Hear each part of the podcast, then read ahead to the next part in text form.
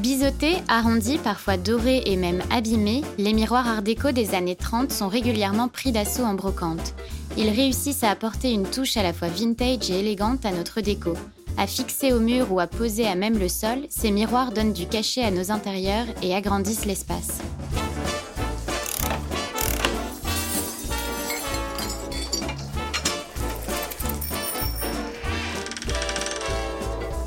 Brocante, le podcast signé le journal de la maison pour faire de bonnes affaires. Bonjour Caroline. Bonjour. Vous, en tant que brocanteuse professionnelle, vous en trouvez souvent des miroirs art déco?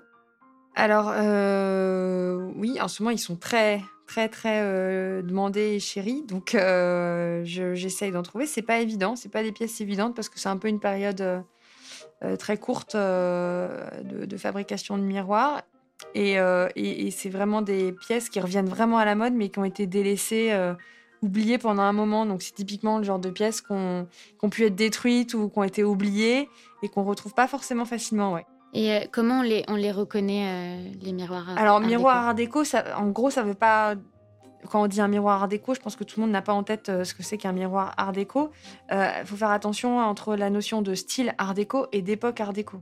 Euh, le style art déco, on peut le, il, a, il a existé du début des années 20 jusqu'à après-guerre. On a fait du style art déco. Donc on entend, moi j'entends par miroir art déco, le style art déco, ça va être des miroirs qui sont travaillés souvent avec du, du biseau, en effet, avec des formes un peu anguleuses, euh, parfois brutes, juste biseautées, avec des petites applications euh, métalliques autour, euh, ou des petites barrettes de miroirs, ou des parts closes, et souvent des, souvent des miroirs de forme paysage, mhm. qui étaient placés au-dessus des buffets, ou au-dessus des des, des, vasques dans les salles de bain. Et alors parfois, ils sont aussi agrémentés de cadres bois, donc ça, c'est pour toute la période un peu plus euh, années 40, années 50, où on gardait cette idée du miroir biseauté et on, avait une application de, de, bois, de cadre bois, avec des lignes assez structurelles, structurantes et, des petits décors gravés dans le bois, des décors de rose notamment, c'était la grande mode à l'époque. Euh, et après, on a aussi euh, tous ceux qui sont plutôt dans les ovales, pareil, qui étaient toujours en format paysage comme ça, et qui, qui, avaient, qui, étaient de forme ovale avec un biseau aussi dans, le, dans la glace et euh, travailler avec un bois ou un stuc euh, strié ou euh, cannelé ou avec aussi là on retrouvait aussi les, décors de rose. Donc c'est voilà assez assez étendu hein, comme comme style de miroir, mais actuellement, en effet, c'est vrai qu'ils sont très demandés. Moi, ce qu'on me demande le plus, c'est en effet tous ceux qui sont très bruts, sans cadre, mhm. avec un travail de biseau et parfois gravés à l'intérieur. Donc, c'était aussi assez sympa aussi, parce qu'il y avait ce côté à la fois biseautés et gravés dans le, dans le miroir. Et en format paysage, comme ça, ils sont assez faciles à caser dans nos décos d'aujourd'hui. Et on aime bien souvent aussi, en plus, jouer l'accumulation. Donc c'est ça que c'est des miroirs qui avaient des, formes assez compactes, qui n'étaient pas énormissimes et qu'on arrive donc facilement à caser. Et on peut en mettre plusieurs sur ces, sur ces murs. Euh, j'ai beaucoup de clients de moi qui me demandent pour les mettre dans leur salle de bain, qui n'ont pas envie de se remettre euh, des, des, grands miroirs modernes avec des éclairages euh, néons et qui veulent retrouver un côté beaucoup plus charmant en se mettant un beau miroir ancien au-dessus de leur vasque en salle de bain. Et qu'est-ce qu'un miroir euh, biseauté véritablement? Parce bah, Biseauté, euh, c'est en fait le, principe d'un miroir, c'est simple, il faut avoir en tête que c'est une plaque de verre derrière laquelle on a appliqué, euh, à l'époque c'était du mercure, maintenant c'est plutôt de l'étain ou on, dit que c'est de l'argent argenté. et ensuite, cette plaque de verre, elle peut avoir un travail dans le relief, c'est-à-dire que sur les bords, on fait un biseau, c'est-à-dire qu'on va aller faire une euh, inclinaison du, bord de la plaque de verre et ça va créer du coup un, reflet différent, euh, un retour de reflet différent dans l'encadrement du miroir. Et euh, on peut aussi jouer parfois avec les parts closes, c'est-à-dire qu'on fait revenir d'autres petits morceaux de miroir sur les côtés, dans les angles, tout autour, pour aller créer un, reflet vers l'intérieur du miroir grâce à ces petites parts closes.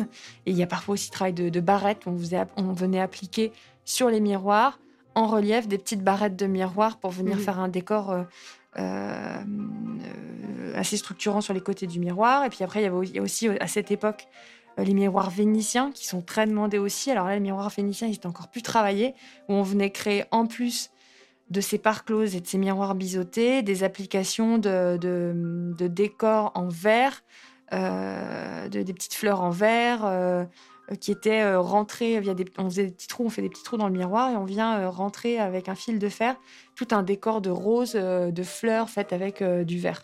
Donc ça vient créer en effet quelque chose d'encore plus magique et vraiment avec un capital décoratif euh, superbe. On n'est presque plus dans la fonction de reflet du miroir, mais plus dans le côté euh, tableau du miroir, décoratif du miroir. Et euh, comment on fait pour, pour enchaîner un véritablement art déco du coup?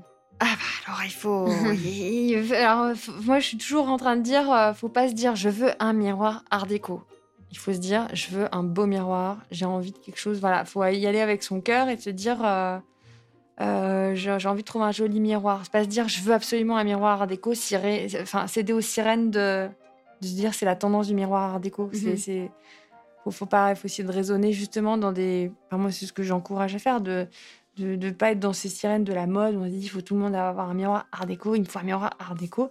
Donc moi souvent j'ai des clientes qui me disent Caroline, je veux un miroir art déco? Je dis tu veux un miroir comment? Dis-moi. tu veux qu'il soit euh, tu veux du bois, tu veux, tu vois que tu veux quelle taille, euh, etc. Et je lui dis, bah fouille, tu regardes chez moi, tu verras. Et quand tu as un coup de cœur, euh, travaille plutôt, enfin, fonctionne plutôt au coup de cœur. Alors après, il faut, oui, en effet, s'assurer qu'il est ancien, si on veut vraiment mhm. une pièce ancienne. Voilà, sur un miroir, c'est pas compliqué. On va vite voir quand il est ancien. Il va être un peu piqué, il va avoir des petits défauts. Et c'est le derrière du miroir qui va vous donner des indications. Les miroirs art déco euh, ou des miroirs d'époque, vous allez toujours avoir sur l'arrière euh, une glace qui est beaucoup moins lisse. Euh, vous allez avoir souvent du bois qui va permettre de, tenir le, cadre si c'est un miroir avec un cadre en bois, parqueté avec du bois. Vous allez voir dans les attaches, dans, le, dans la cordelette qui permet de tenir le miroir, que c'est ancien, puis il y a de la poussière, mm.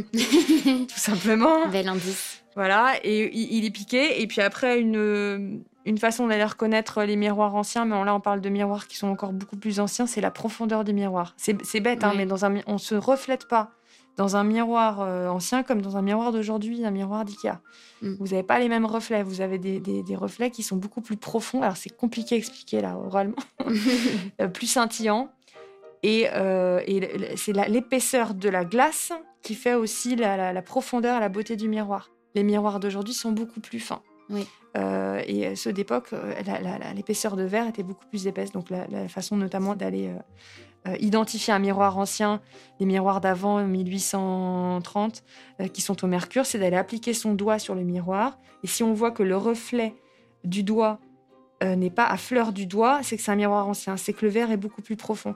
Aujourd'hui, vous posez votre doigt sur un miroir, vous voyez tout de suite le reflet de votre doigt qui colle votre doigt. Mhm. Voilà, quand vous avez la profondeur dans le reflet de votre doigt, c'est que c'est un miroir ancien. D'accord. Bon, ça, c'est pour les beaucoup plus anciens. Oui. Et euh, de manière générale, à combien on peut espérer euh, trouver un, miroir art déco?